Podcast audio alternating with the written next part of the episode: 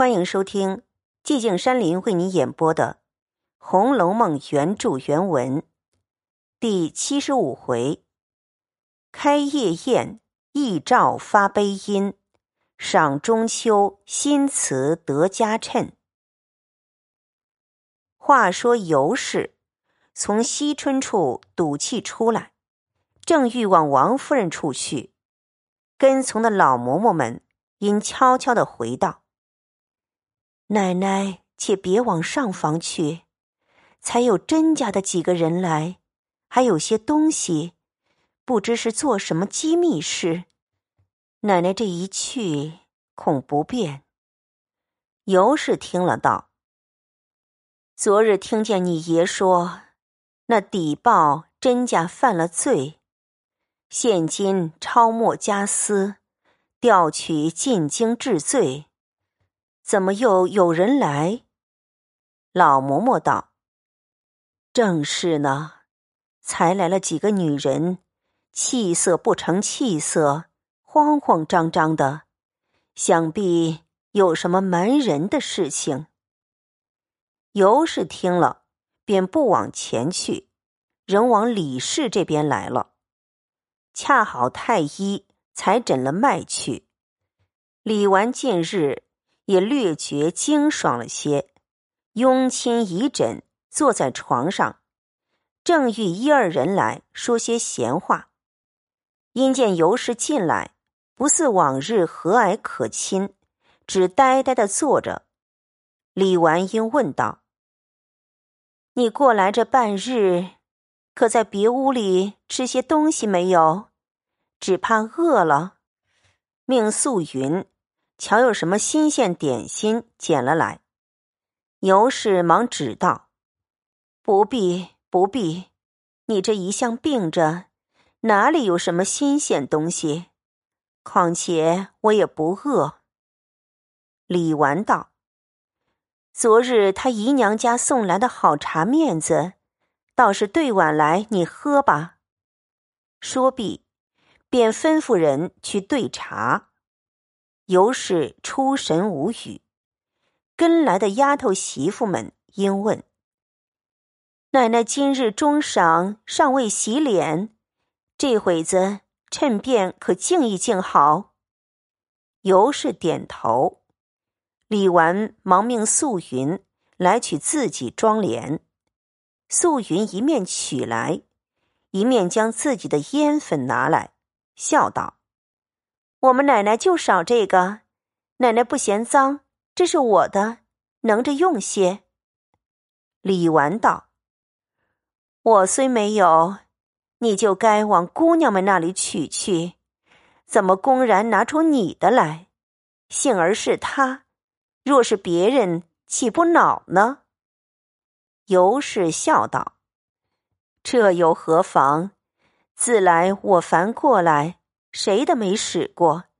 今日忽然又嫌脏了。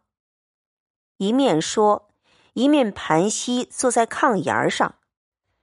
银蝶上来，忙代位卸去万镯戒指，又将一大幅手巾盖在下节，将衣裳护严。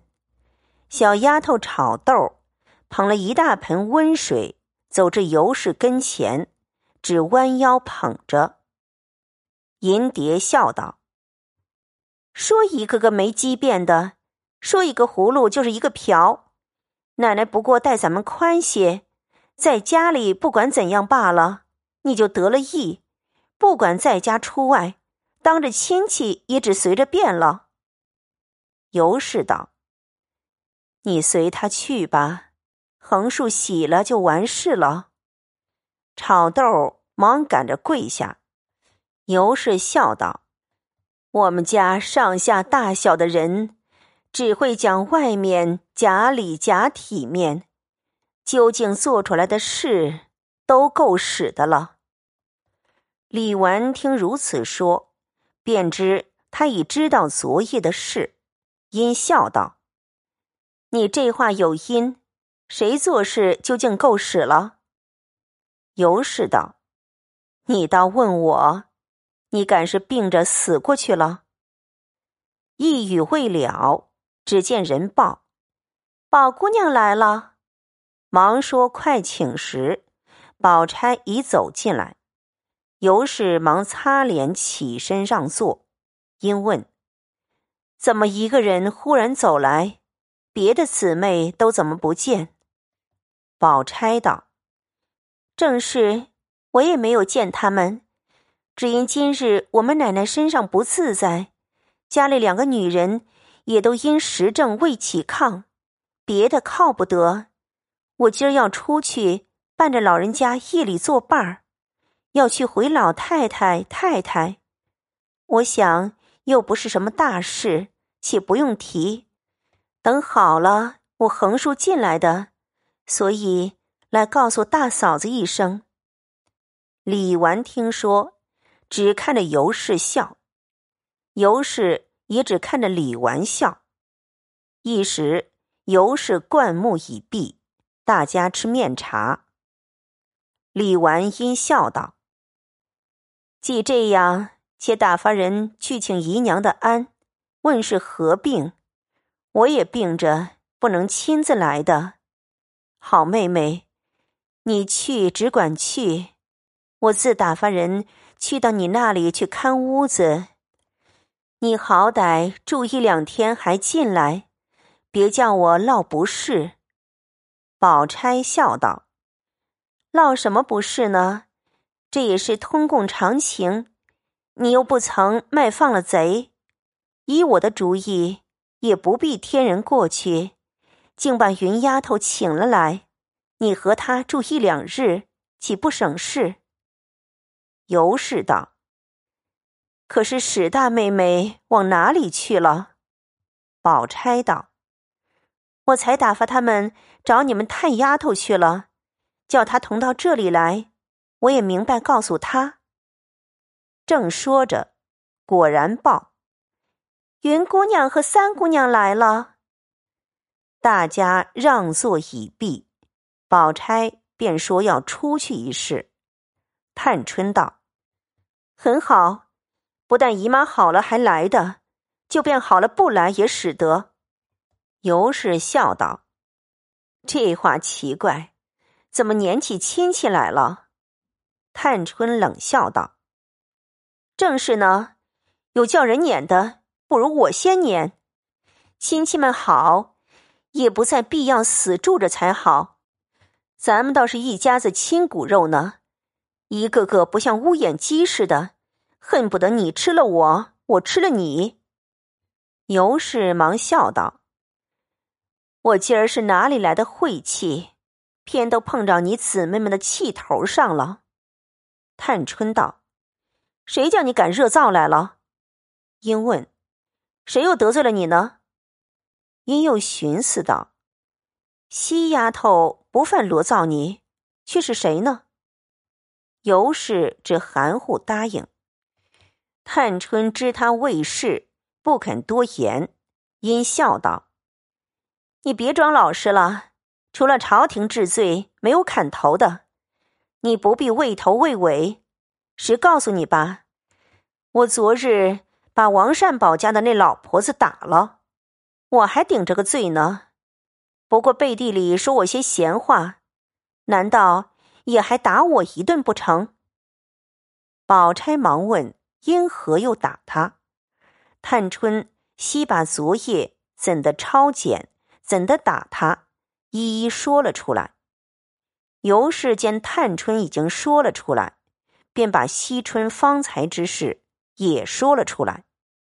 探春道：“这是他的癖性，姑戒太过，我们再拗不过他的。”又告诉他们说：“今日一早不见动静，打听凤辣子又病了，我就打发我妈妈出去打听王善保家的是怎样，回来告诉我说。”王善保家的挨了一顿打，大太太嗔着他多事。尤氏李纨道：“这倒也是正理。”探春冷笑道：“，这种掩饰谁不会做？且再瞧就是了。”尤氏李纨皆莫无所答。